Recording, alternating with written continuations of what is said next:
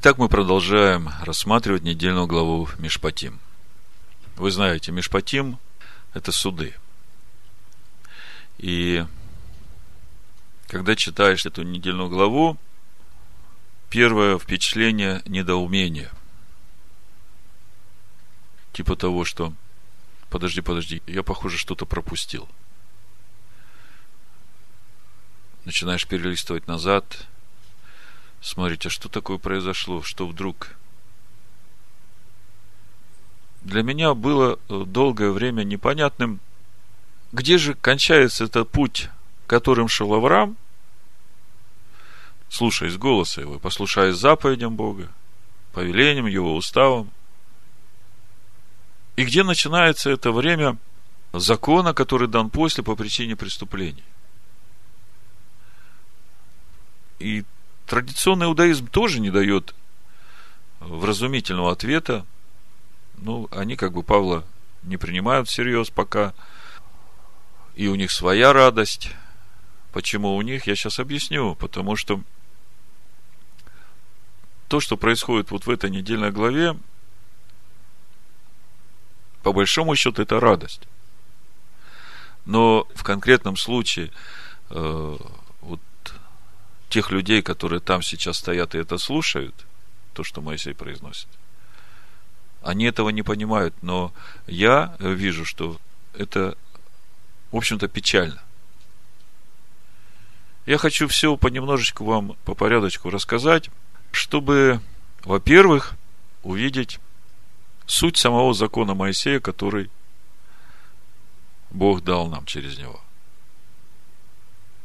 Чтобы увидеть Каким образом в этом законе соединены путь Авраама с той милостью Бога, которую Бог дает вот вышедшим из Египта, чтобы им остаться в союзе с Богом. И вместе с тем увидеть ценность этого закона для нас, ставших на путь веры Авраама. Когда я читал у апостола Павла что закон дан после. Давайте посмотрим. Спустя 430 лет, эти 430 лет у меня не совмещалось. Как это так? Идет дарование десяти заповедей, и как это связать с законом, который дан после по причине преступления? Вроде бы еще никаких преступлений не происходило. Да? И тогда у меня не укладывалось в моем понимании – какой же момент были даны эти заповеди? Я думал, может быть, это уже происходило после, уже после того, как э, народ прошел пустыню, или, может быть, хотя бы после греха Золотого Тельца. Ну, как бы особых таких ситуаций я уже не вижу. После греха Золотого Тельца я не видел, чтобы народ снова заключал завет с Богом. Вот в сегодняшней недельной главе мы видим, что народ заключает завет с Богом и говорит, будем делать и будем слушать. Значит, Галатам открыли, да? Первое, что я хочу вам прочитать, это Галатам 3 глава, 17 стих. Я говорю то, что завета о Машехе, прежде Богом утвержденного, закон, явившийся спустя 430 лет, не отменяет так, чтобы обетование потеряло силу. То есть, закон завета о Машехе не отменяет. А как это? То есть нам надо понять, почему закон не отменяет завета о Машехе. И когда мы это поймем, то мы увидим, что сам закон в своем основании или как бы стержнем имеет завет о Машехе. А вот все то остальное, которое дается Богом по милости к сынам Иакова, это та милость Бога, которая дарована вышедшим из Египта ради клятвы, которую Бог клялся Аврааму. Значит, первый момент. Я говорю, что завет о Машехе, прежде Богом утвержденного, закон, явившийся спустя 430 лет, не отменяет так, чтобы обетование потеряло силу. В чем суть обетования? В том, что потомки Авраама наследует обетованную землю. Да. И Павел говорит, что закон, вот, который дарован, сейчас мы определимся, когда же он дарован, о каком вообще законе речь идет, чтобы пощупать его можно было. А то в Писаниях Нового Завета очень много у апостола Павла таких противоречивых мест. То закон свят, он пишет, то закон дан для э, прелюбодеев и грешников. И попробуй пойми, это один и тот же закон или это разные законы? И о чем вообще речь идет? Две тысячи лет идут споры об этом, и неправильное толкование и понимание апостола Павла привело к тому, что люди отказались вообще от э, того самого дорогого, что Бог дал через закон Моисея. Не понимая вообще предназначения и цели данного закона. Потому что закон, по сути, в себе несет возможность для каждого человека, находящегося на любом духовном уровне, в конечном итоге прийти к Машеху. Понимаете? Какой бы плотской уровень у тебя не был, если ты хоть какой-то страх перед Богом имеешь, ты начинаешь жить по этому закону, и в конечном итоге он приведет к тебе Машеху, потому что Павел дальше пишет, что закон, он был стражем для нас, и был где-то водителем для нас к Машеху.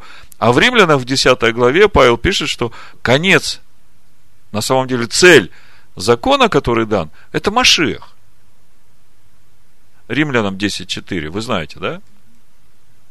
То есть, э, уже вот эти места говорят о том, что нельзя думать так, что вот он дан закон, да, и все, началась новая эпоха.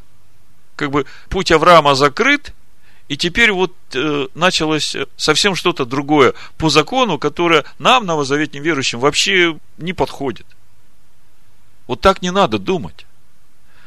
И я вот хочу показать, почему. Значит, э, первый момент, который нам надо выяснить, когда же именно был дан этот закон, который был дан после, по причине преступлений. Когда я смотрю 430 лет – и открываю книгу Исход, 12 главу, то я вижу, что там написано то же самое. 41 стих. По прошествии 430 лет в этот самый день вышло все ополчение Господне из земли египетской ночью. В прошлый раз мы говорили о том, что когда народ выходил из Египта, все заключили с Богом завет – или обновили, или вошли в завет о Машехе. Потому что никто не обрезанный не мог вкушать жертву Агнца. И расчислиться нужно было на Агнца до 10-го Ниссана. Потому что 10-го Ниссана уже Агнца в дом носили. То есть до 10-го Ниссана должны все были заявить о себе, что они участвуют в этом, чтобы можно было правильно расчислиться на Агнца. Да? И для этого те, которые еще не обновили завет, потому что свидетельством или знаком завета о Машехе в то время было обрезание наружной крайней плоти. Сегодня этим же обрезанием для тех, которые не из сынов Иакова, это является полное посвящение себя Всевышнему. Когда ты умираешь для себя, для того, чтобы жить для Бога. И весь вопрос в том, чтобы понимать, что же стоит за словами «жить для Бога». Так вот, мы видим 430 лет. Закон дан спустя 430 лет. И народ вышел из Египта спустя 430 лет. То есть, как бы, и сдвинуть никуда нельзя. И тогда вопрос, а когда же был дан этот закон? И вообще, что тут происходит? Как понять? Вроде бы в нашем разуме 10 заповедей, которые Бог дал, они никак не связывались с законом, который был дан после по причине преступления. Так? Какое имеет отношение 10 заповедей к закону, который дан после по причине преступления? Вроде бы никакого, да?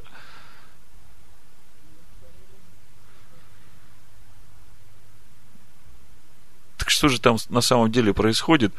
Вот э, я думаю, что мы сейчас разберемся в хронологии, в логике этих событий, которые там происходят, потому что традиция опять дает разные э, комментарии по поводу хронологии даже того, что тут происходит. И я вот попробую вам рассказать так, как я вижу эту хронологию, что происходит, чтобы показать, что все взаимосвязано, и вот то, что сейчас происходит, вот это заключение завета, о котором мы читаем в 24 главе, основанием которого является вот все, что Моисей записал в книгу завета, да, а он записал в книгу вот все именно то, что мы начинаем читать с 21 главы Мишпатим, да, начиная с 10 заповедей, и вот эти, как бы раскрытие этих заповедей.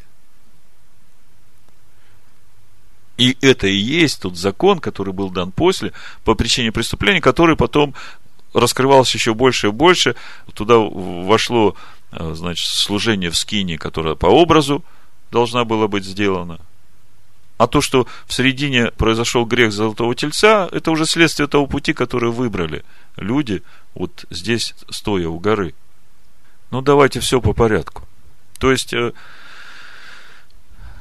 первая мысль, которая должна у вас остаться, закон, который был дан после по причине преступлений, он не противоречит завету о Машехе, он не отменяет завета о Машехе. Более того, он является главным помощником человеку, чтобы в конечном итоге получить обетование, которое обещано по завету о Машехе. То есть, когда-то Бог Аврааму сказал, что семя твое наследует землю. И потом Авраам понимает, что семя это духовное, это семя, которое есть Машех, которое в нем Бог возродил – и когда Авраам согласился вместе с Богом взращивать это семя, Бог Аврааму вменил эту веру в праведность. И потом пришел такой момент, когда Бог говорит, я вот эту всю землю отдам тебе, Авраам говорит, Господи, я понимаю, что наследование этих обетований этой земли, этого нового неба, новой земли, оно же напрямую связано с духовным состоянием человека. Э, вот я выбрал этот путь идти за тобой, доверяя тебе – и позволять тебе менять меня, с моей стороны я буду слушаться голоса твоего и исполнять все, что ты заповедал. А вот э, по поводу моих потомков я не уверен, что они согласятся выбрать этот путь. Это 15 глава Бытия, мы уже много раз об этом говорили. И смотрите, насколько все логично и последовательно. Бог говорит, я понимаю, Авраам, это сразу не произойдет, но уже в дне Эхат, едином дне, первом дне, когда я повелел свету воссиять, там уже эта схема заложена. Вот эта тьма над бездной, да, тоху вавоху. Вот это та тоху, которая произведет вот ту работу, чтобы земля возопила. То же самое в Египте и произошло. Потому что характеристика тоху – это скорбь, давление, теснота, невыносимость. И вот именно в таких э, обстоятельствах народ возопил к Богу, и Бог выводит свой народ. И когда Бог выводит свой народ, Бог Аврааму обещает, вот когда они выйдут из Египта после пребывания в этом рабстве, они все пойдут путем Авраама. В седьмой главе книги Иеремии мы читаем, что когда народ выходил из Египта, Бог не давал заповеди о всесожжении жертве, но такую заповедь дал. Слушайтесь голоса моего – и соблюдайте, исполняйте все, что я вам заповедал соблюдать и исполнять.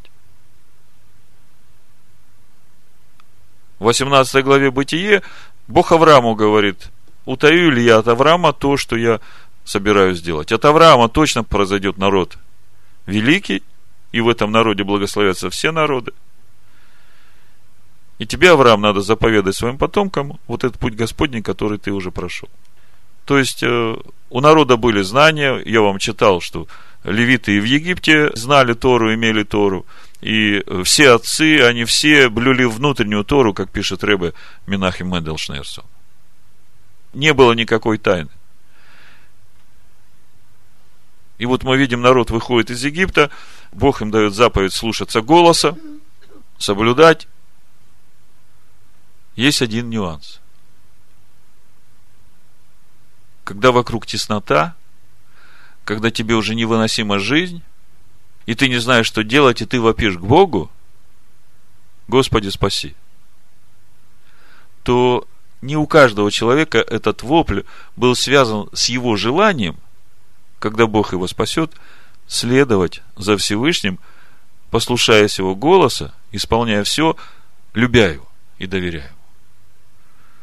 Для некоторых это было всего лишь желанием избавиться от вот этой тесноты, в которую человек попал. Большая часть даже не осознавала еще того, что должно следовать за тем, когда придет освобождение.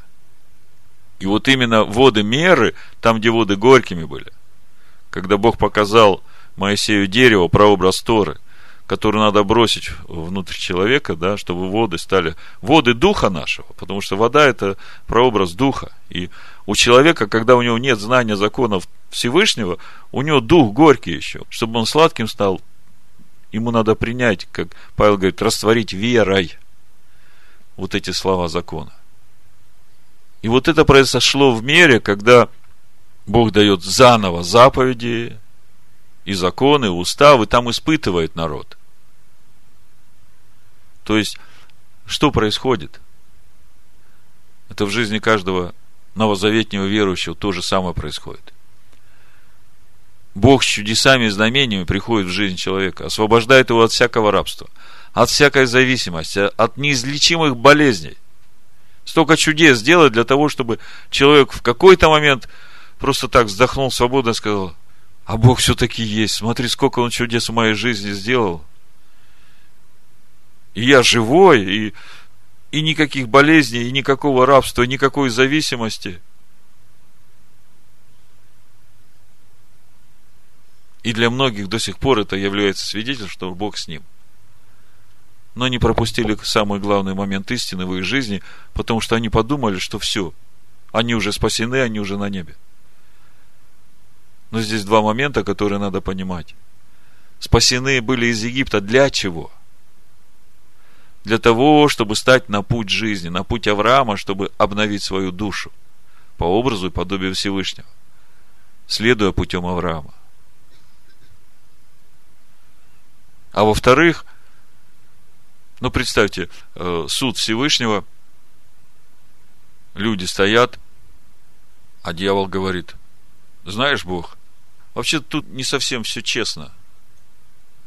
Вот эти люди, которые выбрали этот путь, там, в Египте, они просто от безвыходности его приняли.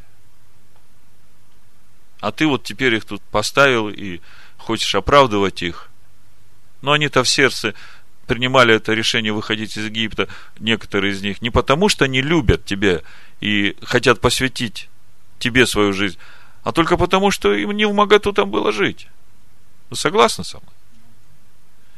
И вот, вот эта мера, там, где Бог обновляет вот эти знания пути Авраама, где Моисей бросает дерево в горькие воды, они становятся сладкими. Это вот этот момент истины в жизни каждого верующего, когда человек, будучи свободным, вот теперь здесь, он должен сам принять решение, захочет ли он следовать за Всевышним, любя его – послушаясь голоса его, исполняя все, что он заповедал исполнять. То есть, вот здесь этот момент истины, когда Бог вменит веру человека в праведность, если он захочет идти путем Авраама. Понимаете? Потому и написано там, что Бог испытывал. Бог дал закон, Бог дал заповеди, и там испытывал.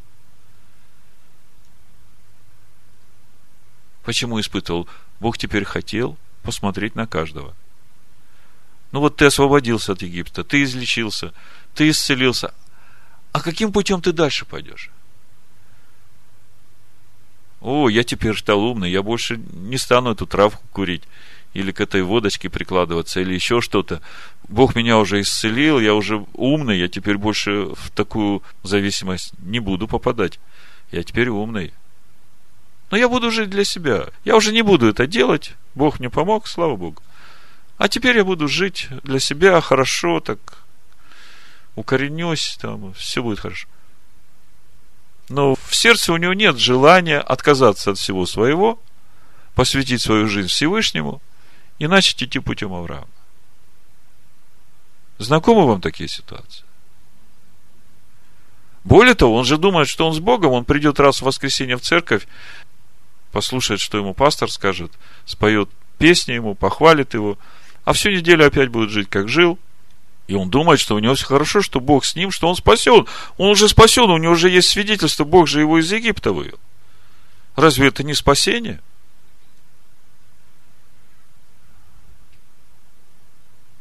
Но в понимании Авраама суть спасения – это наследовать новое небо и новую землю. А это было возможно только через взращивание в себе семени Машеха. А Машех – это закон Бога, как мы знаем.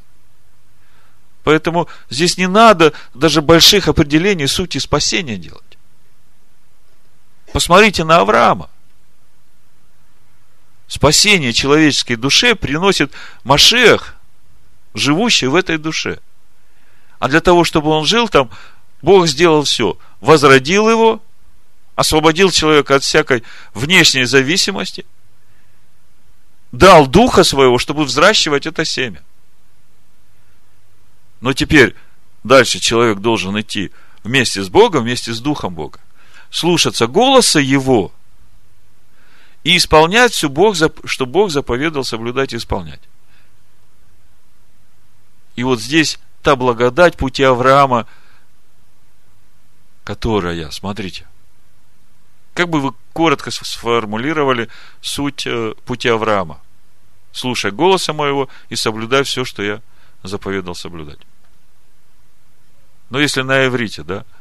Ну, на иврите сложно. Да? Ну, слушай, исполняй. Да? Слушай, исполняй. Что за этим стоит? Вот смотрите. В Римлянах в 10 главе Павел говорит, вера от слышания, да? И он говорит о той вере, которая уже вменяется в праведность. Через доверие. Слушай, исполняй. Слушай, исполняй.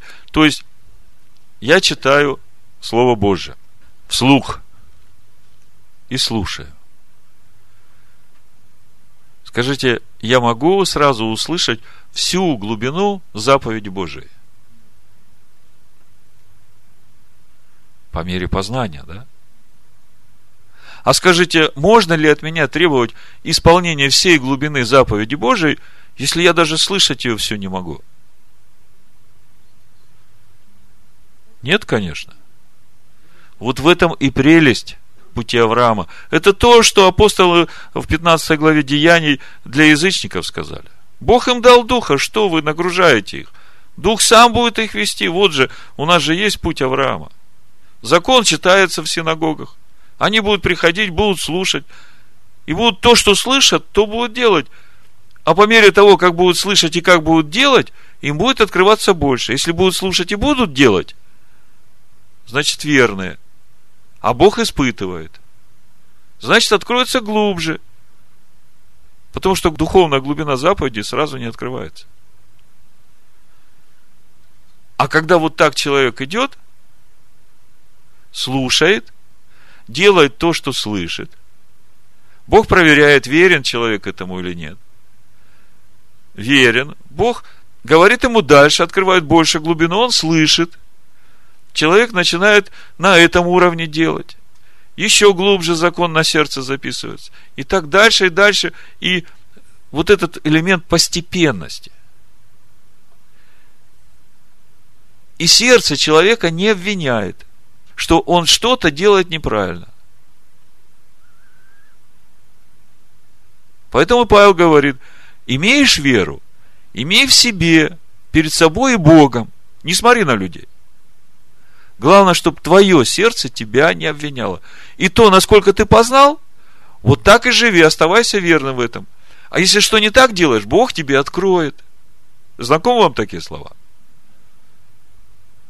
И когда человек идет этим путем, то в 24-м псалме, я просто вам покажу, чтобы у вас основание этому было. Вы знаете это место, я уже несколько раз на него ссылался.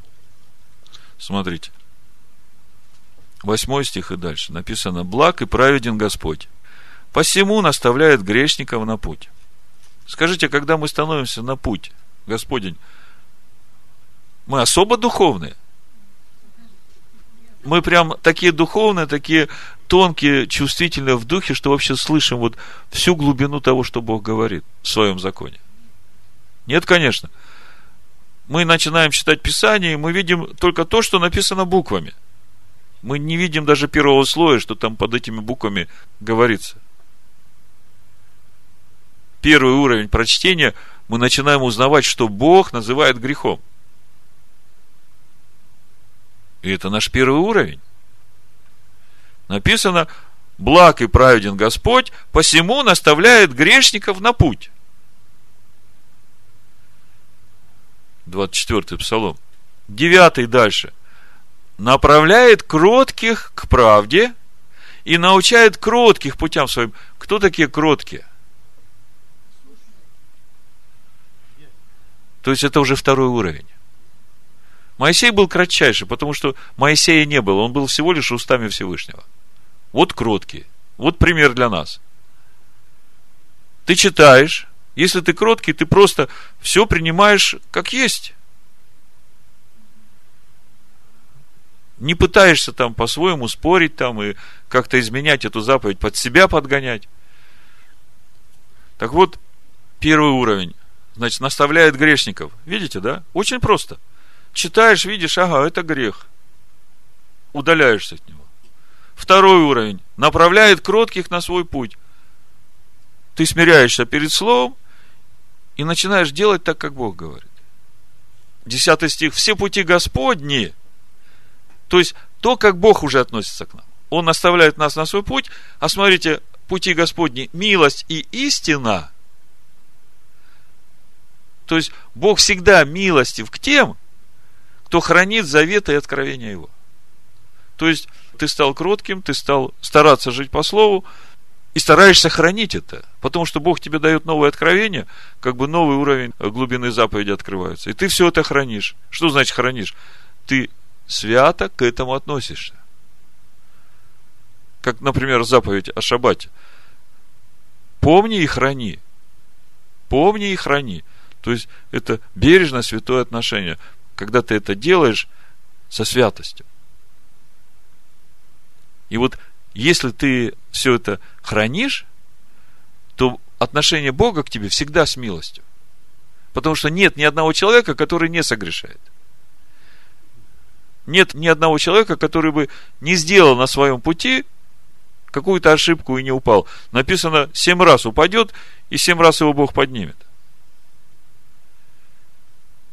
Главное, чтобы в твоем сердце не было лукавства. Значит, Бог хранит милость к хранящим завет и откровение его. Ради имени Твоего, Господи, прости согрешение мое, ибо велико оно. Давид говорит. И кто есть человек, боящийся Господа? Ему укажет он путь, который избрать. То есть для того, чтобы Бог тебе показал тот истинный путь, по которому тебе идти, тебе надо иметь страх Господень. Душа его прибудет во благе, и семя его наследует землю. Много раз в Писаниях у, у Давида в притчах. Родители, как правило, очень сильно беспокоятся за своих детей. Чтобы дети не отпали от Бога. А тут вот, согласно этого стиха, написано, что ты себя храни. И тогда семя твое наследует землю. И вот 14 стих. Тайна Аданая. Что такое тайна Аданая? Вот когда ты все это будешь делать так, как написано, то тебе откроется природа Всевышнего. Он откроется и доверится тебе, он станет жить в тебе. Вот это вот тайна Аданая. Потому что она просто так не открывается как у Сираха написано. Она как невеста, которая выбирает себе мужа, которым она себя доверит. Но прежде чем она это сделает, она должна удостовериться, что ты ее не предашь, что ты не изменишь ей, что ты не бросишь ее, что ты с ней будешь всю жизнь. Тайна Господня, боящимся Его, и завет свой Он открывает им вот это вот сочетание завет свой открывает им, это и есть вот те уровни, когда духовная глубина заповеди Бога нам открывается постепенно. Слышим, исполняем, верны, кротки, в страхе Господнем ходим, доверяем, открывает новый уровень, опять слышим, исполняем, доверяем. И так вот все глубже и глубже и глубже, и открывается тайна Всевышнего. Тайна Аданая. Он становится твоим естеством. Помните, Иешуа в 14 главе Иоанна не случайно об этом говорит. Я прочитаю. 23 стих. Иешуа сказал ему в ответ, кто любит меня, тот соблюдет слово мое, и отец мой возлюбит его. Вот здесь вот начинает уже тайна открываться Адана, видите? И мы придем к нему, и обитель у него сотворим. Это не значит, что Бог тебя не любит, да? Бог любит всех. Но здесь идет о, о вот этой, ну, совершающейся тайне в человеке, когда человек становится обителью Бога. Все живет и движется и существует Богом. Бог настолько совершен, что Он дождь и солнце дает и добрым, и злым, и долготерпелив, и даже на смертном одре принимает покаяние человека и принимает его. Но вот то, что здесь Иешуа говорит, смотрите, любить надо Сына Бога, который есть Слово, исполнять Его Слово. И когда Бог видит верность твою, открывается тайна Аданая – и завет открывается. И ты становишься обителью. И на каждом уровне славы твоей становится все больше, потому что ты, взирая на эту славу, которая тебе открывается, ты напитываешься ею, и она становится твоей славой. И ты переходишь из славы в славу, из веры в веру, из силы в силу. Почему из силы в силу? Потому что не ты живешь, а тот, кто в тебе живет. Он твоя сила чтобы познать могущество силы его действующей у нас, которое он воздействовал в Ишуа Машехе и воскресил его из мертвых. Значит, мы дошли до вот меры. Народ избрал идти путем Авраама. У вот меры Бог обновляет. И дальше, в прошлый шаббат мы говорили, масса и мерива. Ожесточили сердца свои, сказали, а есть ли Бог среди нас? То есть, по сути, они поставили под сомнение все, что сделал Бог, свидетелями чего они были. И сказали, это случайность. Ну, это там какое-то совпадение э, действий сил природы, законов, которые нам еще неизвестны. Казалось бы, и до этого огорчали Бога, и после этого, но именно воды массы и меривы, когда они ожесточили свое сердце против Бога, вот здесь вот, скажем так, ну, когда жених и невеста э, в полной любви друг к другу обручились и начинают идти этот путь до женитьбы вместе. Да? Вы знаете, что сначала обручение идет, а потом свадьба. Начинают идти этот путь, любя и доверяя друг другу. Скажите, может ли невеста стать кость от кости, плоть от плоти своего мужа, если там нет взаимной любви и доверия друг другу? Каждый останется сам по себе. Хотя и оба будут хорошими. То же самое завет о Машехе, путь Авраама. Это те же самые доверительные отношения человека с Богом, основанные на любви взаимной и доверии. И именно это позволяет Богу делать нас кость от кости, плоть от плоти своего Сына. Если нет этих отношений, то тогда Бог не может сделать. Потому что мы не позволяем Ему менять наши кости, наш дух, чтобы нам быть кость от кости, плоть от плоти своего мужа. Мы же невеста понимаете, да? И вот именно воды массы и Меривы, когда они ожесточили свое сердце против Бога, происходит то, что невеста говорит, а вообще, что, жених что ли был? Да не было никакого жениха. Вообще это силы природы. Я, конечно, сгущаю краски. Не у всех так было. Но потом в 94-м псалме, спустя много лет, Бог говорит через Давида. Не ожесточите сердец ваших, как в массе и Мериве. Потому что из-за этого Я еще 40 лет вам давал возможность возвратиться на этот путь, но вы не захотели. То есть, несмотря на то, что дан закон, данный после по причине преступлений, для каждого, вошедшего в этот завет, скажем, вот то, что сейчас происходит в недельной главе, 40 лет еще оставался открытым путь или возможность идти путем Авраама. Только надо было захотеть. Ладно, масса Эмирива прошла, народ ожесточился, Бог милостив. У него же обещание Аврааму, он же клятвой клялся, что его потомки будут э, наследниками. Приходит и Трой, говорит, слушай, Моисей, ты что мучаешь народ? Он говорит, я суда у Бога для них прошу. И мы говорили, что значит просить суда у Бога. Когда просишь суда у Бога, тогда речь идет не о наказании, а речь идет о том, чтобы увидеть вот эти корни, которые привели тебя к согрешению, и попросить освободить тебя от этих корней. Вот чем Моисей занимался там. А происходило это, я бы сказал так, может быть, э, с третьего по пятый день после того, как они пришли к Хариву. Потому что Бог сказал, приготовь народ ко встрече со мной. И надо было очиститься, осветиться, омыть одежды свои. Какие одежды? Верхние одежды тоже должны быть чистыми, но речь-то идет о нашем духе, той славе, в которую мы одеты. И вот шел этот суд, и Итро приходит и говорит, ну, посмотрите, человек приходит со стороны, нерожденный свыше.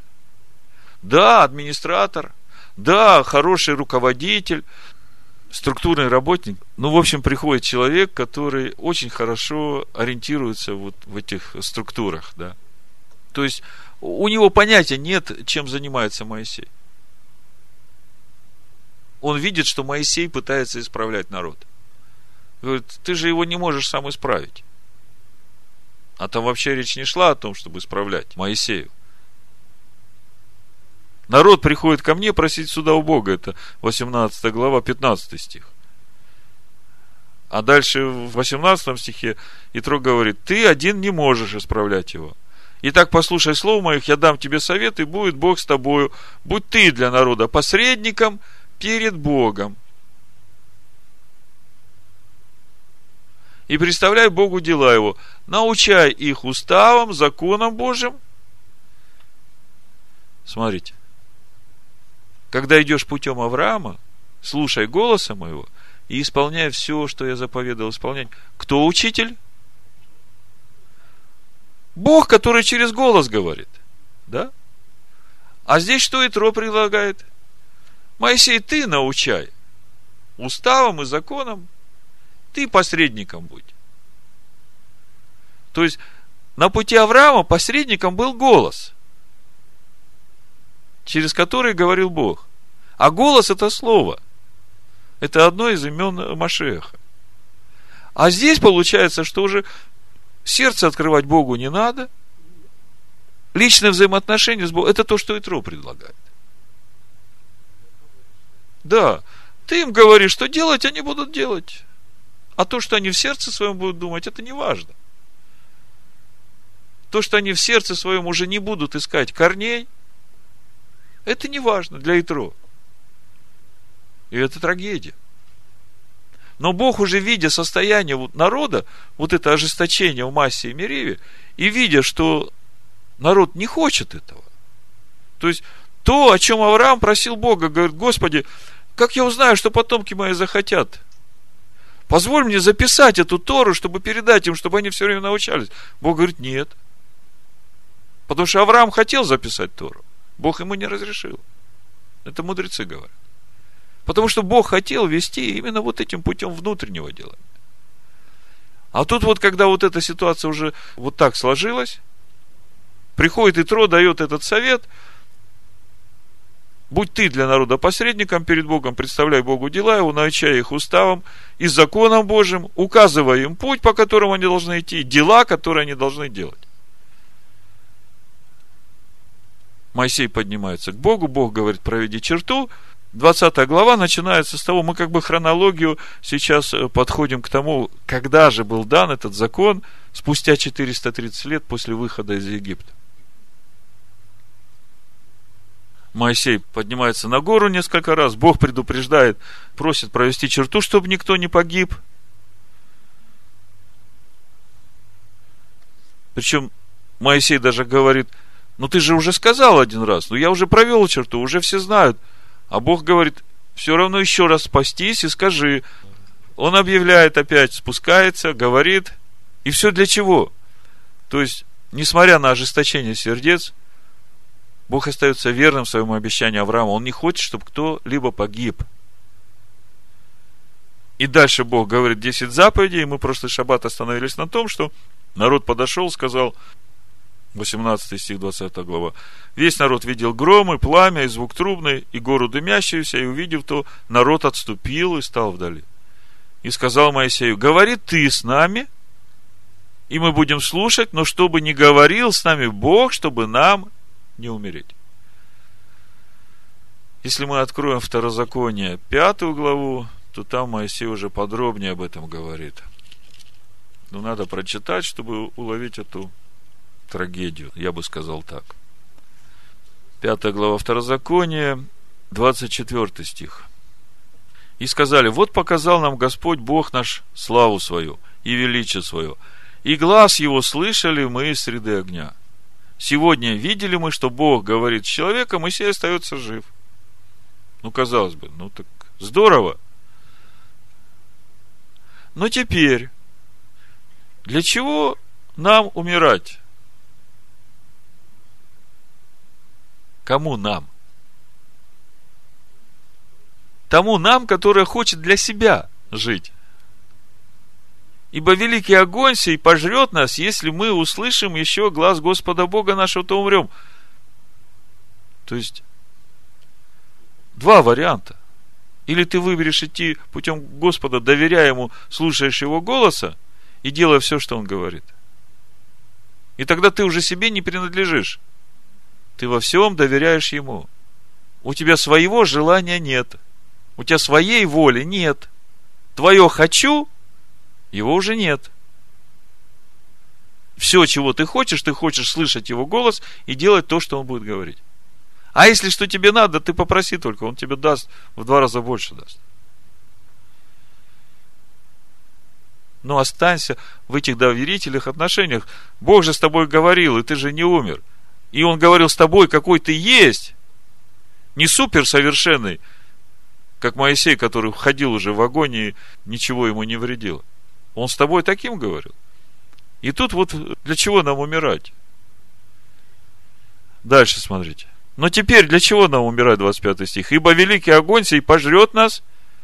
А что это за огонь? Огонь закона. Так он и должен пожрать нас. Чтобы нам войти в присутствие Всевышнего. Огонь одесную него, а святые с ним – это как граница вокруг него, через которую нельзя пройти плотскому. Ибо великий огонь сей пожрет нас, если мы еще услышим глаз Господа Бога нашего, то умрем. Ибо есть ли какая плоть, есть ли какая плоть, которая слышала бы глаз Бога живого, говорящего из среды огня, как мы, осталась жива.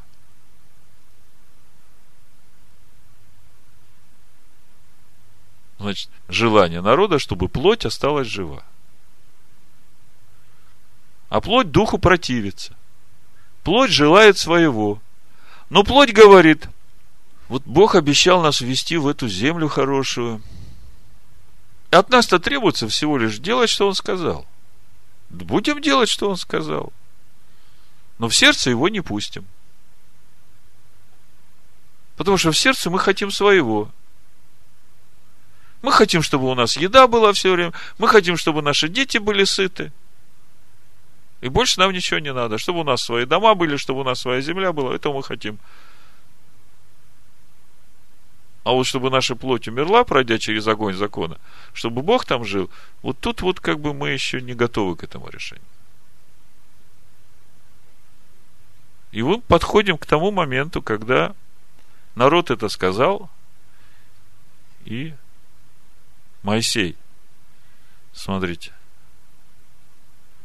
21 стих, 20 глава. И стоял народ вдали, а Моисей вступил во мрак, где Бог. Видите, 21 стих, 20 главы.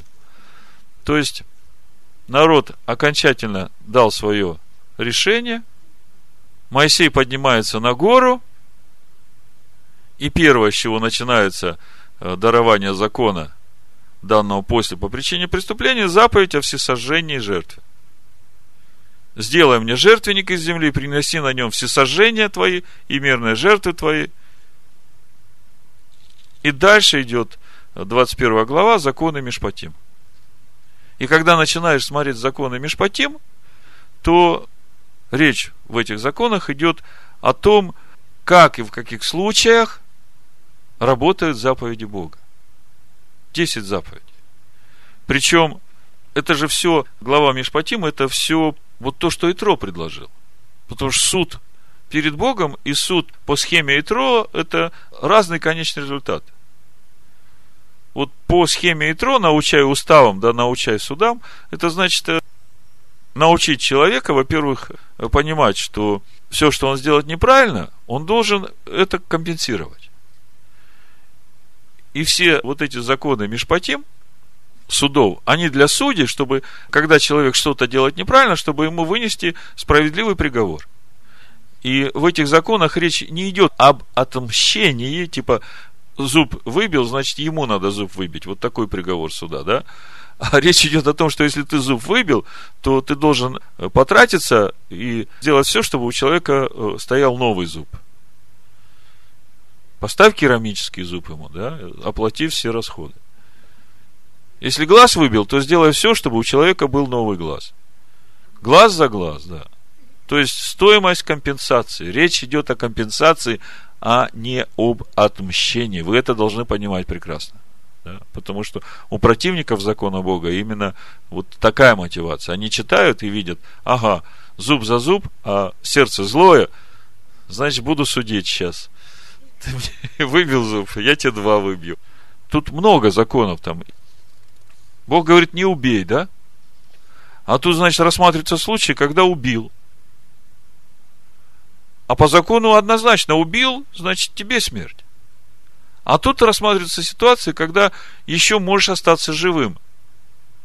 Как это? Это милость Бога? Милость. И это милость Бога к кому? Тем, которые не захотели идти путем внутреннего делания, потому что для человека, у которого в сердце Бог живет, у него даже и в мысли не придет бить кого-то так, чтобы убить. Вы понимаете?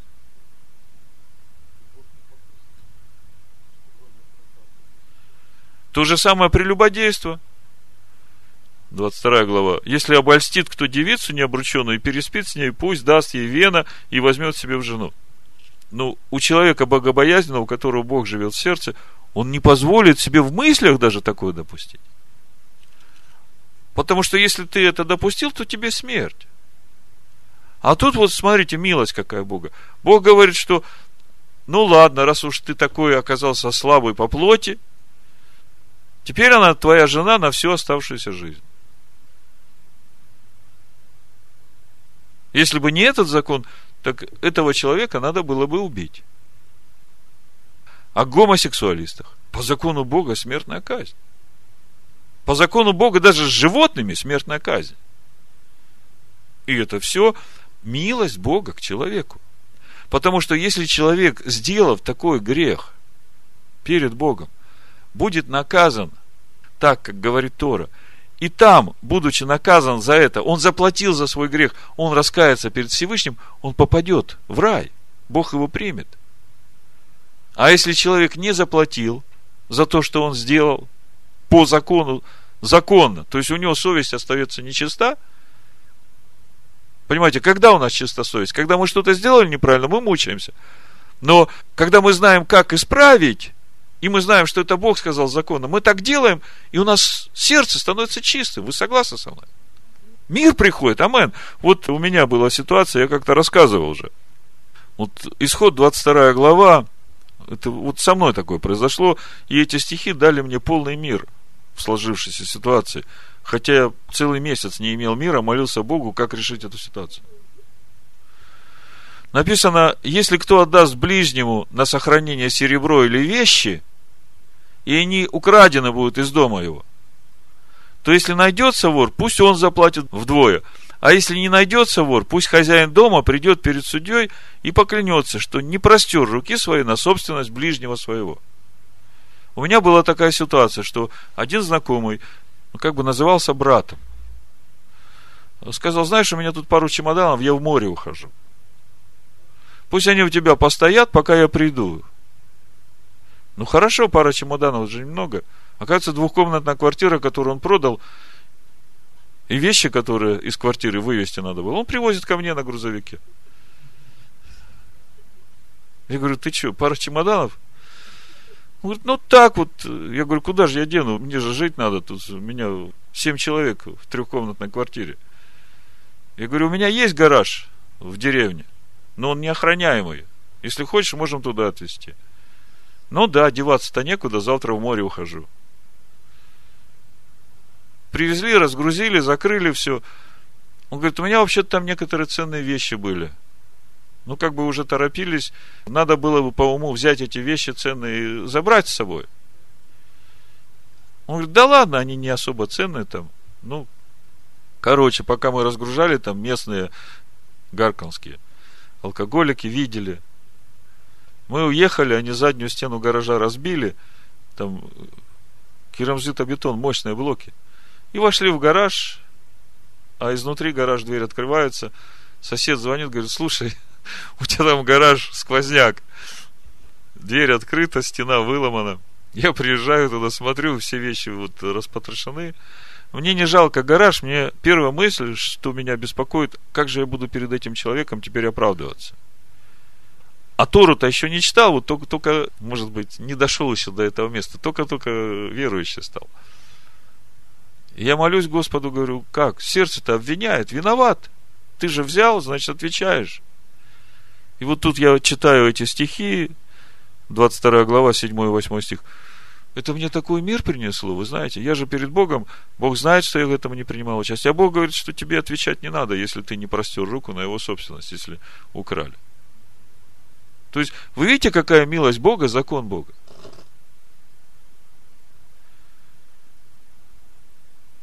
И тогда я не был еще, да и сейчас, не почитаю себя достигшим, как Павел говорит. Мы все идем этим путем духовного роста. Но вот с простых вещей начиная, сначала определяем, что такое грех.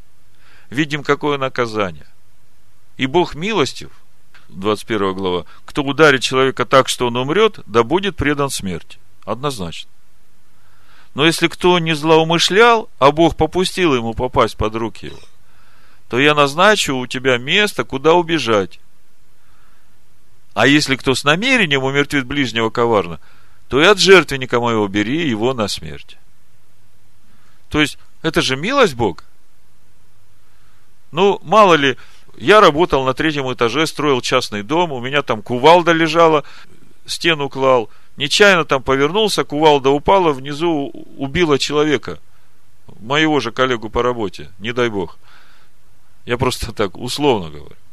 И что, теперь убить меня за это надо? Но Бог попустил, чтобы это произошло. Значит, что-то неправильно. Значит, мне надо теперь пойти в город убежище и там пожить до смерти первосвященника и поучиться закону Бога. Потому что Бог заботится о том, чтобы моя душа спасена была. И по смерти священника я выхожу.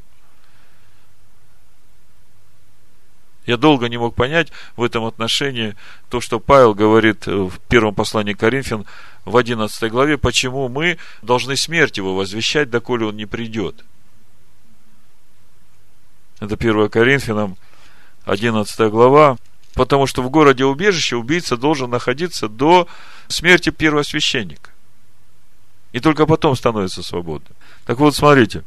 26 стих, 11 глава Коринфянам Ибо всякий раз, когда вы едите хлеб сей и пьете чашу сию, смерть Господню возвещаете, доколе Он придет. То есть возвещаете свободу свою от всякого наказания за сделанные ранее преступления. Понимаете? Он умер за все наши грехи. И мы, когда эту чашу принимаем, возвещаем свою свободу. Первосвященник наш умер, но он воскрес. Но то, что он умер за наши грехи, потому что почему выходил человек из города убежища, когда умирал первосвященник? Потому что первосвященник нес все это на себе перед Всевышним. И он все это забирал с собой, люди в городе убежища становились свободными. Понимаете? У Бога все, вот этот закон, который Он дал, вы, я просто вот так глубоко пытаюсь вам рассказать, чтобы вы увидели, насколько велика милость человеку, что даже не духовные, да, даже плотские – которые сказали, что будем исполнять все, что сказал Бог.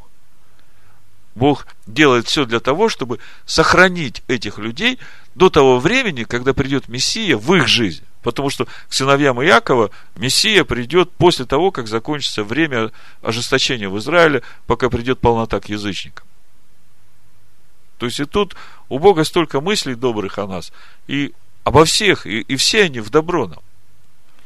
Так вот, мы смотрим на этот закон, да, христиане говорят, ну, те, которые отвергли Тору Моисея, да зачем нам этот закон? 1 Тимофея открывают и говорят, первая глава, начинают читать с 9 стиха. Закон положен не для праведника, но для беззаконных, непокоривых, нечестивых и грешников, развратных, оскверненных, для оскорбителей отца и матери, для человека-убийц, для блудников, мужеложников, человека-хищников, клеветников, скотоложников, лжецов, клятвопреступников и для всего, что противно здравому учению. Вот они это читают и говорят, мы же праведники – Зачем нам этот закон? Нам он не нужен. Вот у нас есть как бы официальное обоснование того, что нам закон не нужен. Но читать надо чуть-чуть выше начинать. Не вырывать из контекста. А чуть выше написано пятый стих. Цель же увещевания есть любовь от чистого сердца и доброй совести и нелицемерной веры – от чего отступившие некоторые уклонились в пустословие, желая быть законоучителями и не разумея ни того, о чем говорят, ни того, что утверждают. А мы знаем, что закон добр.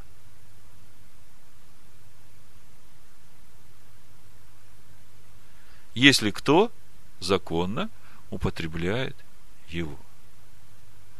Скажите мне, в чем доброта закона? –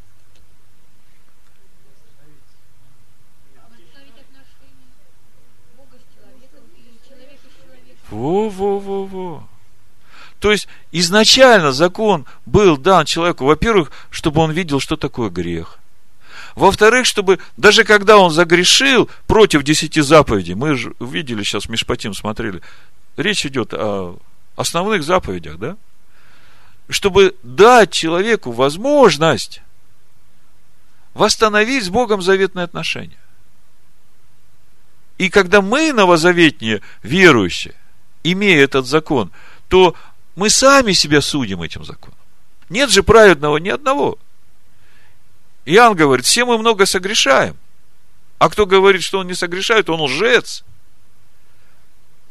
И для того, чтобы нам иметь чистое сердце, нам же надо себя судить по закону, не просто сказать, а, да, я у того занял тысячу долларов. Ну, Бог же мне простил. Иисус же умер за меня, взял мой грех, мне ничего больше делать не надо, давать не надо. А закон говорит, если взял и утаил, то если захочешь, чтобы священник тебя очистил, и тебе было прощено, и душа твоя была очищена от этого греха, то ты отнеси эту тысячу долларов, приложи к ней одну пятую, то есть 20%, еще 200 долларов. А потом возьми жертву и приходи к священнику и исповедуй свой грех, раскайся в нем. И священник принесет эту жертву, окропит тебя кровью, и тебе будет прощено, и ты будешь очищен. И когда человек так делает, только жертва у нас теперь совершенная. Но совершенство этой жертвы не подразумевает то, что тебе не надо исправлять, так как закон говорит. Потому что если ты не исправил, жертва тебя не очистит.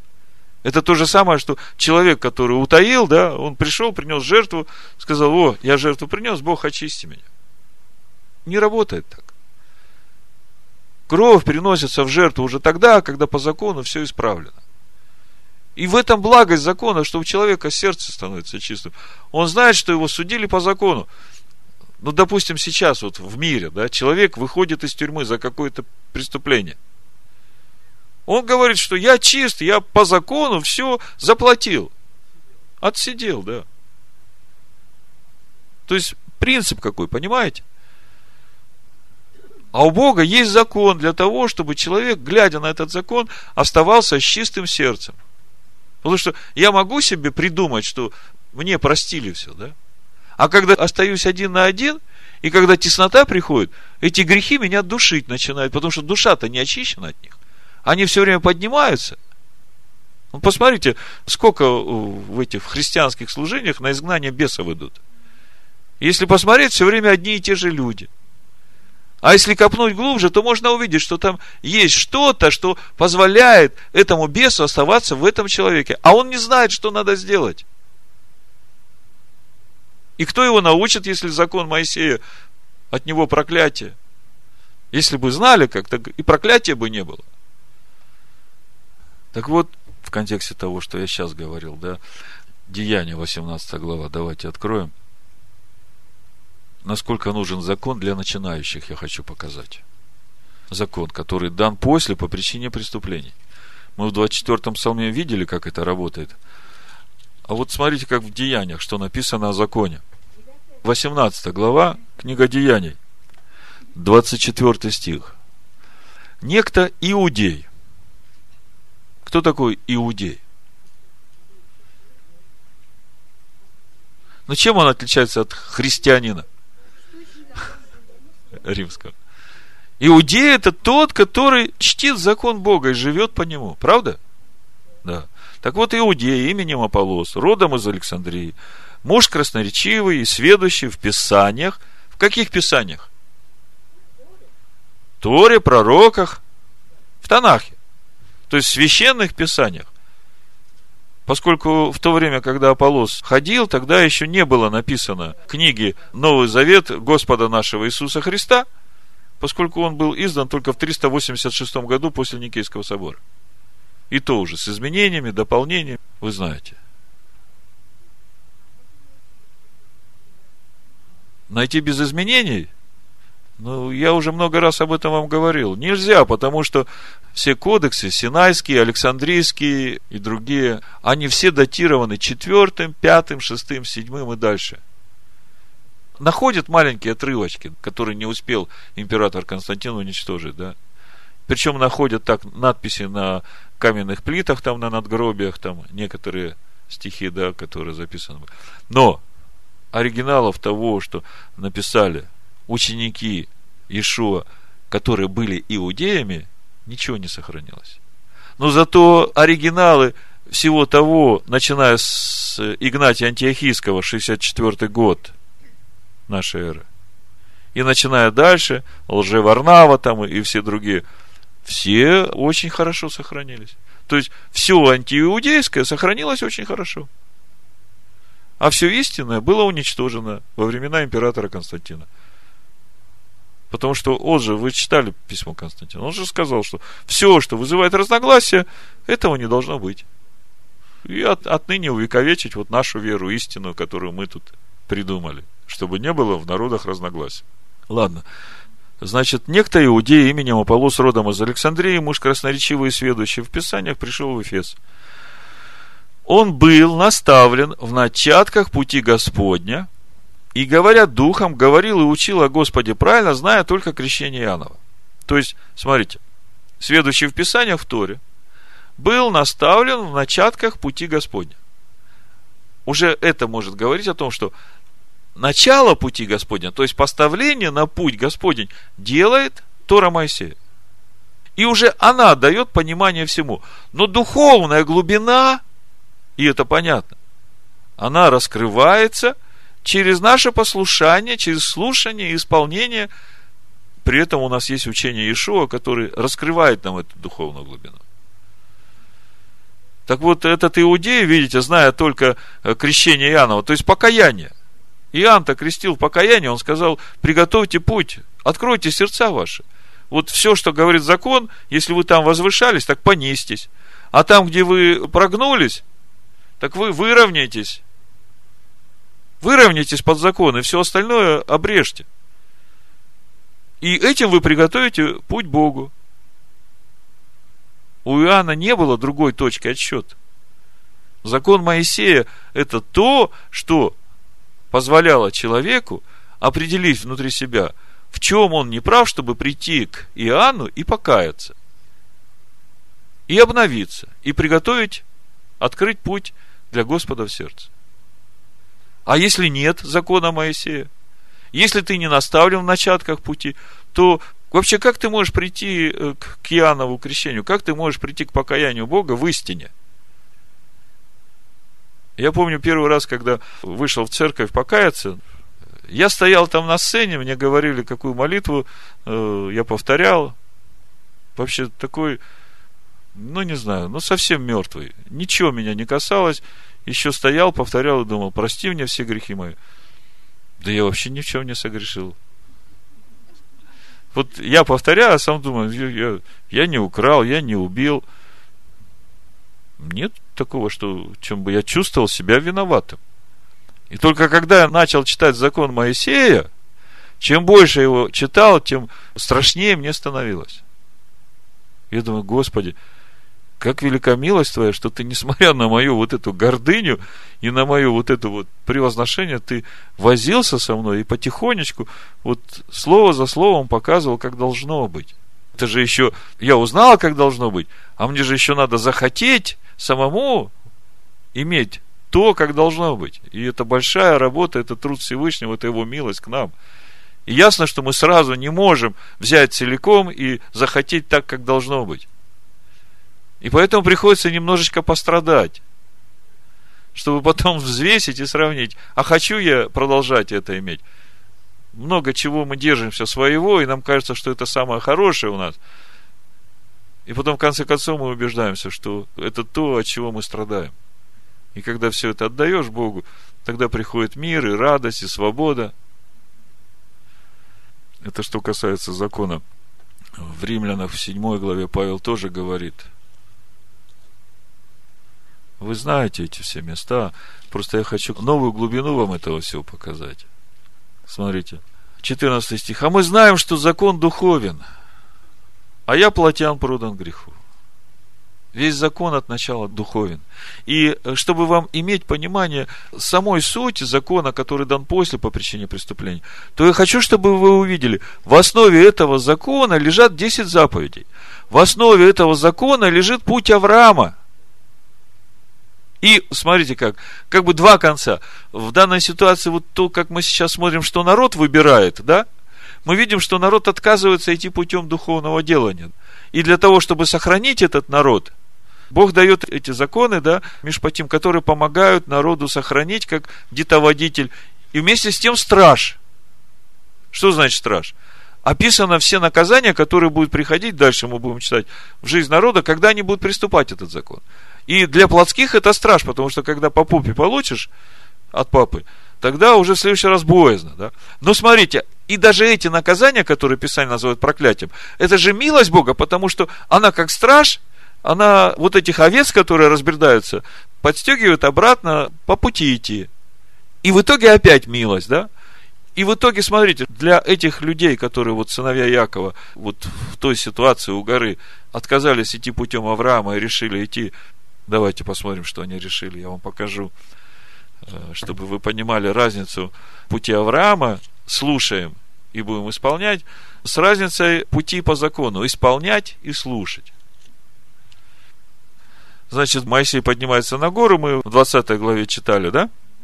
Остановились именно на даровании. Бог проговорил 10 заповедей, потом в 21 главе, в 21 стихе Моисей входит на гору, вступает в мрак, где Бог, и Бог начинает ему давать заповеди. Первая заповедь о всесожжении жертве.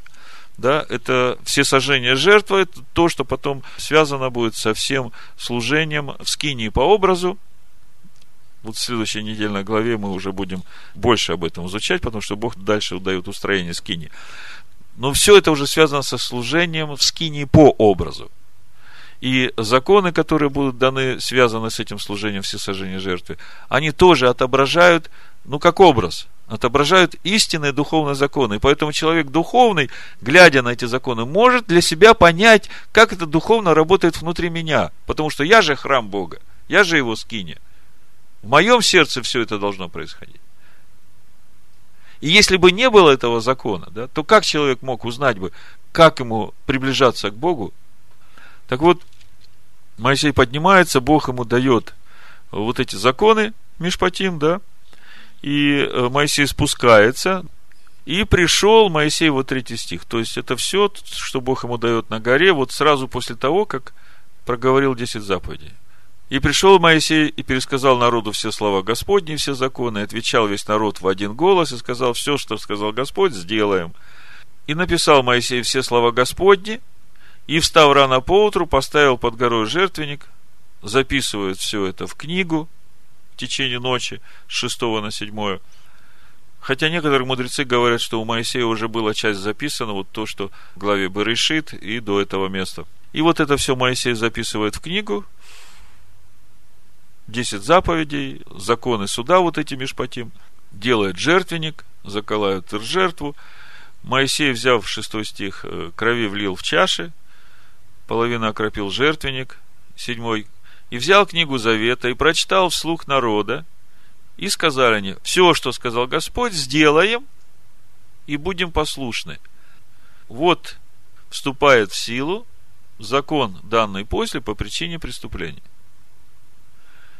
И сказали они, все, что сказал Господь, сделаем и будем послушны.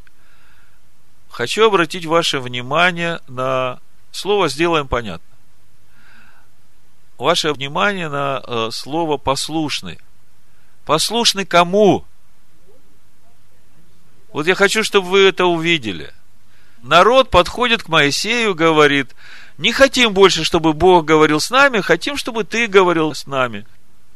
Моисей поднимается, Бог ему говорит, теперь Моисей как посредник приходит и начинает говорить.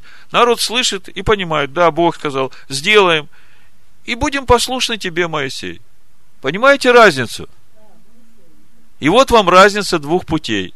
Значит, те, которые теперь решили остаться плотскими, но которых Бог хочет сохранить, потому что Он обещал Аврааму, они теперь живут, исполняя то, что написано в законе, и слушают то, что говорит Моисей. И это совсем другая схема, и именно вот через это происходит запись закона Бога на каменных сердцах. Я где-то читал у мудрецов, они сказали, что этот закон, который Бог дал нам, он как острый резец записывает на наших сердцах, это, по-моему, Минахим Мендел Шнерсон говорил, рыбы, записывает этот закон на наших сердцах, как острый резец. Понимаете, сердца-то каменные остались. И этот закон, как где-то учитель, он же учит закону, он же учит заповедям, законам, постановлениям, которые Авраам делал. Но учит как? Если не сделал, наказал. Если делаешь, остаешься верным, записываю. А сердце-то уже не живое. И вот когда придет время оживотворения, как в 4 главе мы читаем э, у Галатов, то это сердце оживает, а закон-то там уже записан, там сразу полнота возраста Машеха.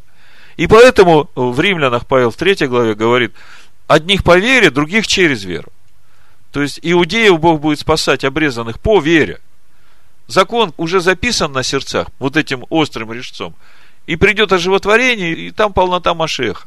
А нас, которые не из евреев, которые стали на путь Авраама через веру в Иешуа, как раз вот идущих путем веры Авраама, через веру закон будет записываться на наших сердцах. Слушаем и делаем все, что Бог заповедал на том уровне, насколько открыто. Делаем, проверяют нас верны, опять слушаем, глубже открывается, делаем, и так дальше, и дальше, и дальше. Так глубина заповедей все больше и больше входит в наше живое сердце. А в итоге, когда придет Машиах, э, финишная прямая, Когда Машех придет, и мы предстанем перед Богом, будет сыны Якова стоять, будем мы, которые из язычников прошедшие путь, да, мы будем одно, потому что закон-то один и тот же на сердцах написан. Только они находились в этом состоянии ожесточения ради спасения язычников. И этот закон их хранил как детоводитель и страж, чтобы им пройти вот эти все две тысячи лет вот этого мрака, да, когда ни храма нет, ни священников нет, ни служения, но у них есть закон, и они живут этим законом, и этот закон хранит их. В итоге э, суть этого закона данного после по причине преступления. Это Тора Моисея. И, как вы понимаете, нельзя отделить путь Авраама от закона данного после по причине преступления, потому что основой этого закона данного после по причине преступления является путь Авраама. И к этому пути Бог прилагает как бы вот эти заповеди для плотских, которые, как милость Бога, позволяют этим плотским остаться в завете с Богом. И при этом я хочу отметить, что на протяжении всей этой истории, какие бы плотские они не были, всякий, который смиренный духом и сокрушенный сердцем, Бог оживляет и дух, и сердца, как в Исаии 57 главе написано. Помните? То есть нельзя думать так, что вот с того момента, как э, Бог дал им этот закон, во-первых, речь идет не о всех. Не все же захотели э, вот то, что они подошли и сказали, пусть э, ты, Моисей, нам говоришь. Не все же это сказали. Как мы потом дальше увидим, левиты останутся в служении Всевышнему. Левиты будут иметь общение со Всевышним постоянно. И они те, которые будут ходатайствовать за народ, который будет приносить жертву уже в скинию по образу. Но входить в, в скинию, входить в присутствие Всевышнего, левиты имели возможность. И всякий, который искал Бога, он имел эту возможность. Если даже смотреть Новый Завет, как бы финиш этого пути, то мы видим, что и Нафанаил с Духом Божьим общался, сидел под смоковницей, э, был в молитве и видел Машеха, как сына Бога идущего. А Ишуа ему говорит, ты веришь, что я тебе сказал, что я видел тебя под смоковницей? Ты еще больше увидишь. То же самое Симеон, муж праведник, да. Дух ему сказал, не умрешь, пока не увидишь э, спасение, которое я пошлю. Родители Иоанна Крестителя, богобоязненные, праведные перед Богом, заметьте, праведные, говорят духом. То есть, э, я хочу сказать, что все время оставалась эта возможность расти духовно. И как мы видим, вот эта мысль, самая последняя, которую, может быть, я сформулирую. Для народа, который вышел из Египта и ожесточил свои сердца, и Бог по милости дает этот закон, данный после по причине преступления, чтобы сохранить этот народ до того времени, пока опять оживотворятся их сердца, то для нас, вошедших в общество Израилева, этот закон является как этим началом, который поставляет на путь Господень входя в этот закон, мы начинаем видеть, что Бог называет грехом, что нет, становимся кротким перед этим словом, и через Иешуа, через Машех это слово начинает нас жить и говорить нам и нашу природу обновлять. И даже когда мы согрешаем и не знаем как, ну вот хотя бы пример в Левитах 5 главе, ну вот смотрите, если кто согрешит тем, что слышал голос проклятия и был свидетелем, или видел, или знал, но не объявил, то он понесет на себе грех. Часто мы попадаем в такие ситуации. Новозавет неверующие. И ты ходишь грязный, нечистый от того, что ты слышал, и не объявил, промолчал. И ты стал соучастником этого греха. И что теперь тебе делать? А закон говорит, что делать. Смотрите, шестая глава книги Левит – если кто согрешит и сделает преступление перед Господом и запрется перед ближним своим в том, что ему поручено. Согрешил перед Господом, хотя зло сделал против ближнего, да? Или им похищено, или обманет ближнего своего. Или найдет потерянное и запрется в том. Разве никто из нас не попадал в такие ситуации, будучи уже супердуховными?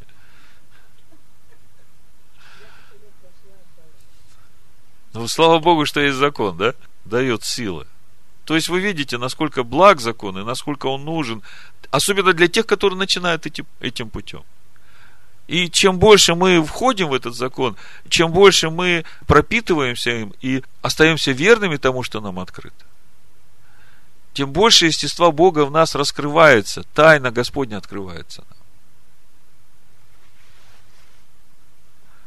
И, конечно, в этом плане большая радость для всех нас, что Бог дал нам эту Тору. Вы представьте, где бы мы сейчас искали этот путь Господень, хотя бы, как бы хоть стать на путь этот вот. Где бы мы это нашли, если бы у нас не было Торы Моисея? Нам дали вот Новый Завет, сказали, вот, вот тебе Новый Завет, да, живи. А как жить? Я как-то говорил, что инструкция по пользованию стиральной машины, а самой стиральной машины нет. И как ты не читая эту инструкцию, внутренности твои остаются нечистыми, не отстирываются. Но если подводить итог вот этой недельной главе, главе Нишпатим, и как мы увидели, что это как раз глава, которая говорит о том моменте, когда Бог дарует народу закон, данный после по причине преступлений, который будет стражем народа, который будет где-то водителем народа к Машеху. И, как мы увидели, этот закон – великая радость и для народа, поскольку народ не отвергнут, и поскольку Бог явил свою милость и верность своим обещаниям, это, конечно, для вышедших из Египта большая милость и радость, что это произошло. И для нас это радость и благодать, как апостол Иоанн говорит, закон Моисея, потому что он поставляет нас на путь Господень, открывает нам этот путь и вводит нас в этот путь и приводит в полноту этого пути, потому что а, полнота закона – это Машиях в сердцах наших. Это все здорово. Без этого, я не знаю, могло бы ли происходить то, что происходит вот сейчас в нашей жизни, без закона. Но я хотел сказать еще одну мысль, Э, которая на фоне этой радости для меня лично печальная. И печально именно э, в том плане, что народ, который вышел из Египта, по замыслу Бога, э, должен был стать именно этим храмом Всевышнего, как живая скиня. И этот народ должен был нести вот этот свет жизни, вот это умножение, как Бог сказал Аврааму, я по тебе буду умножать людей в мире, то есть подобных тебе буду делать. То есть вот через этот народ, который сам должен был стать подобным Аврааму, этот народ должен был делать во всем мире людей, подобных Аврааму. То есть вот такой замысел у Бога был. И печаль от того, что народ не пошел этим путем. И вот у пророка Исаия Бог как раз об этом говорит, 19 стих, 43 глава. «Вот я делаю новое, ныне же оно явится, неужели вы этого не хотите знать? Я проложу дорогу в степи, реки в пустыне, полевые звери прославят меня, шакалы и страусы, потому что я в пустынях дам воду, реки в сухой степи, чтобы поить избранный народ мой. Этот народ я образовал для себя. Он будет возвещать славу мою, а ты, Яков, не взывал ко мне, ты, Израиль, не трудился для меня ты не приносил мне агнцев твоих во всесожжение, и жертвами твоими не чтил меня, я не заставлял тебя служить мне хлебным приношением и так далее. То есть, о чем речь идет? Речь идет о том, что вот тот путь, на который Бог призывал вышедших из Египта, сынов Якова, да, народ отказался идти. И в итоге не смог исполнить то главное предназначение, которое было у Бога для сынов Якова. Конечно, нельзя сказать однозначно, что не смог, потому что через этот народ и пришел Машех, через этот народ э, апостолы пошли в народы. Господь исполнил, да. Но вот этот упрек Бога к Иакову, да, за то, что он не явил славу Бога вот в том виде, как сейчас, та слава Бога, которую обретают идущие путем Авраама, да, тот народ, который Бог начал создавать из всех народов, как в Деяниях в 15 главе, Иаков говорит. Симон изъяснил, как Бог первоначально презрел на язычников, чтобы составить из них народ во имя свое. Вот с приходом Иешуа начался новый виток. Бог начинает создавать народ во имя свое, да, то, что он хотел сделать с сынами Якова, когда вывел их из Египта. И вот он создает этот народ во имя свое, и с ним согласны слова пророков, как написано, «Потом обращусь и воссоздам скиню Давида упадшую, и то, что в ней разрушено, воссоздам и исправлю, чтобы взыскали Господа прочие человеки». То есть, вы должны увидеть э, вот это время, 2000 лет, что у Бога какое намерение. Бог хочет создать во имя свое народ, который будет возвещать славу его, да. А в отношении к Иакову у него есть обещание отцам, и Бог верен этому обещанию. В римлянах апостол Павел говорит, что любовь к сынам Иакова э, ради отцов. А когда вот все это закончится, и наступит время суда Божьего, когда придет Мессия, то вот в 16 главе Иезекииля э, Бог говорит, 60 стих и дальше – но я вспомню союз мой с тобою в дни юности твоей и восстановлю с тобой вечный союз, то есть путь Авраама. И ты вспомнишь о путях твоих, и будет стыдно тебе, когда станешь принимать к себе сестер твоих, больших тебя, как и меньших тебя.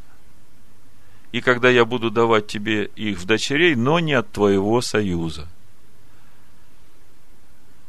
Я восстановлю союз мой с тобой, и узнаешь, что я Господь. То есть придет время, когда Бог объединит нас всех вместе, и через это мы увидим, что у Бога нет двух народов, и у Бога нет двух законов. У Бога есть один закон, и главное намерение Бога, чтобы этот закон был записан на сердце каждого человека, и по сути это сердце должно быть живым, потому что именно Машех, живущий в этих сердцах, это главное условие для того, чтобы стать наследником нового неба и новой земли. Ну, в заключение, наверное, прочитаю филиппийцам третью главу и на этом закончу. Буду читать с 13 стиха. «Братья, я не почитаю себя достигшим, а только забывая заднее и простираясь вперед, стремлюсь к цели, к почести Вышнего звания Божия в Машеях Иешуа. Какое это звание? Сын Бога. Итак, кто из нас совершен, так должен мыслить. Если же вы о чем иначе мыслите, то и это Бог вам откроет. Впрочем, до чего мы достигли, так и должны мыслить, и по тому правилу жить. Подражайте, братья, мне и смотрите на тех, которые поступают по образу, какой имеете в нас. Ибо многие, о которых я часто говорил вам, а теперь даже со слезами говорю, поступают как враги креста Машеха их конец погибель, их Бог чрева, и слава их в сраме, они мыслят о земном. Наше же жительство на небесах, откуда мы ожидаем и Спасителя нашего, Господина нашего, Ишуа Машеха, который уничиженное тело наше преобразит так, что оно будет сообразно славному телу его, силою, которую он действует и покоряет себе все силою Духа Божьего. Да благословит вас Всевышний. Амин. Вас Всевышний. Амин. Вас Всевышний. Амин. Вас Всевышний. Амин. Вас Всевышний. Амин.